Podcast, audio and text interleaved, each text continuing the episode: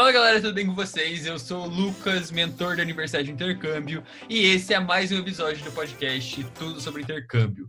O tema de hoje é especial para a galera que tem vontade de construir uma carreira na Europa. E quem está comigo hoje é a Ana Cruz, a mentora de oportunidades profissionais da Universidade de Intercâmbio.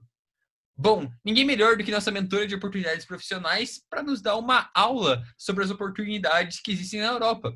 A Ana já trabalhou no maior acelerador de partículas do mundo, está finalizando seus estudos na Hungria e de quebra já fundou uma startup de energia renovável. Bom, antes da gente começar a trocar ideia com a Ana, eu queria dizer que, cara, se você puder já compartilhar esse podcast, por favor, compartilha. Isso ajuda demais a gente produzir cada vez mais conteúdo bacana para vocês por aqui. Mas e aí, Ana, como é que você está? Tudo bem? Fala, Lucas. Muito obrigada pela introdução. Levantou a minha moral, hein? Muito obrigada. É um prazer compartilhar com vocês as experiências que eu tive e poder ajudar um pouquinho na hora de, de dar algumas dicas mesmo, né? De como procurar um, uma oportunidade legal aqui, principalmente para quem já está no final aí da graduação, é, começando a ingressar no mercado de trabalho. Maravilha. Então vamos fingir que sou eu aqui. Sou eu. Você vai me mentorar aqui agora. É, eu quero ir para a Europa, mas eu quero fazer um estágio por lá. Seria mais fácil conseguir esse estágio eu indo para uma faculdade ou dá para ir direto só trabalhar? Tá, então é importante a gente definir aqui dois cenários. O primeiro é quem já está estudando aqui, né, na, na Europa, já faz a faculdade aqui. E aí o processo é muito mais simplificado, porque o que acontece é que no último ano de faculdade você tem que obrigatoriamente fazer um estágio. É, eu acredito que no Brasil também seja assim para as universidades. Eles requerem que o aluno tenha uma carga horária dentro de empresas para que possa se graduar, é que é a mesma coisa. Então, se você já está estudando aqui, se você já faz a graduação aqui, e aí você já vai ter uma série de documentos que vão te possibilitar tirar a sua permissão de trabalho. Caso você não more aqui, caso você não, não estude nenhuma universidade europeia, você esteja vindo como um estudante do Brasil em final da graduação, você vai precisar de uma carta convite de uma empresa para te contratar. E aí você vai dar uma entrada numa série de processos para poder, uh, então, tirar sua permissão de, de trabalho, né? O que acontece é que se você estuda numa universidade europeia, você vai poder trabalhar só a metade do período. Mas se você vem como estudante brasileiro, você tem a opção de trancar um ano no Brasil e vir só, ou seis meses, e vir só para trabalhar, e aí você pode tirar a carga horária total.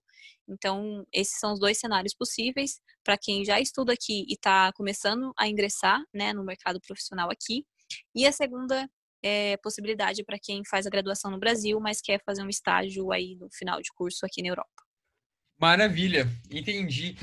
E como é que funciona para quem já terminou a faculdade na Europa? Falar, ah, fiz a faculdade, terminei. Tem alguma oportunidade a mais? Quantos anos que você pode ficar por lá trabalhando? Então, a partir do momento que você já se forma, é muito comum que as universidades tenham parcerias com as empresas. Então, você já sai da faculdade praticamente formado. É, o que acontece é que se você está no último ano é, da graduação, você já tem uma possibilidade muito grande de sair empregado logo de cara, né? Então, porque no, nos últimos seis meses você já vai fazer o seu estágio, o internship, e vamos supor que você terminou a graduação, que foi a sua pergunta, e que você queira continuar nessa, nessa empresa, né? Se você quer se efetivar. Existem os programas de trainees. E, e aí o aluno, ele já sai com todo o suporte, com toda a bagagem, tanto da universidade quanto da, da, da empresa que ele vai para que ele vai trabalhar, né? De uma forma muito mais prática. Então, esse é mais ou menos o processo, como é que ele ocorre.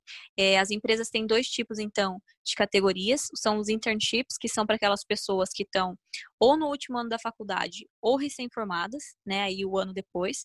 Ou o, o que a gente chama de trainee, é, ou júnior, que seria para quem já se formou e está aí no primeiro ano, já tem uma experiência legal pode aplicar para as empresas também. Entendi, entendi. E para a gente finalizar aqui, então, é, eu gostaria que você desse algumas dicas para quem é brasileiro e está querendo ir para fora. Você tem sei lá, umas duas, três, cinco dicas para o pessoal que está querendo ir para estudar, para o pessoal que está querendo ir trabalhar na Europa? É, o que acontece é que, assim, uh, se você não teve nenhuma experiência profissional no exterior e se você se formou no Brasil, eu diria que a dica maior é você procurar por empresas mais modernas. Porque aquelas mais tradicionais, né, o setor, por exemplo, bancário ou setor imobiliário, enfim, eles tendem a ser muito conservadores e serem empresas que vão dar prioridade, prioridades para pessoas daqui. Então, aquelas empresas que são mais modernas, times não precisam necessariamente ser startups, mas é, companhias mais jovens, que principalmente as de tecnologia na área de TI. E aí você não precisa se preocupar, porque, gente, companhia de TI, empresa de TI, que seria em tecnologia de informação, não vai empregar só desenvolvedor, só pessoas que têm experiência com software ou hardware, nada disso. Eles precisam de mais pessoas no time, principalmente da parte de relação, enfim. Dentro de uma empresa tem várias categorias é, que você pode achar sim a sua vaga que não seja de desenvolvedor nessa parte mais tecnológica, né? Mas eu estou falando dessas empresas porque elas tendem a ser mais multiculturais e oferecerem mais é, suporte para quem vem de fora, para quem não é europeu. Porque para você vir trabalhar aqui, você precisa do que a gente chama de uma carta convite da empresa. Você precisa desse contrato com a empresa para poder tirar os documentos para ver. Se você não tiver essa, esse sponsorship, você fica inviável para ver. Então, eu diria que a maior dica é procurar por essas empresas que têm esse estilo. Maravilha! Sério, muito obrigado mesmo, Ana, pelas informações que você compartilhou aqui. Tenho certeza que vai ajudar muita gente mesmo. Se você quiser deixar aqui uma última mensagem para a galera, fique à vontade.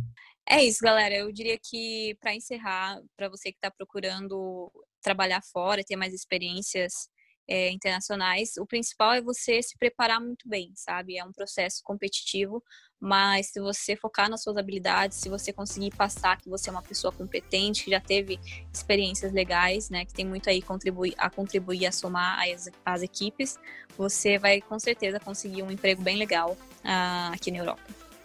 Que incrível, sério, muito obrigado mesmo, Ana, por estar por aqui. E galera, se você está ouvindo isso aqui, se você gostou do conteúdo, se você quer mais conteúdo como esse, compartilhe com seus amigos e ajuda o nosso podcast a crescer cada vez mais e a gente a trazer cada vez mais convidados ainda melhores por aqui. Muito obrigado mesmo, Ana, e até a próxima.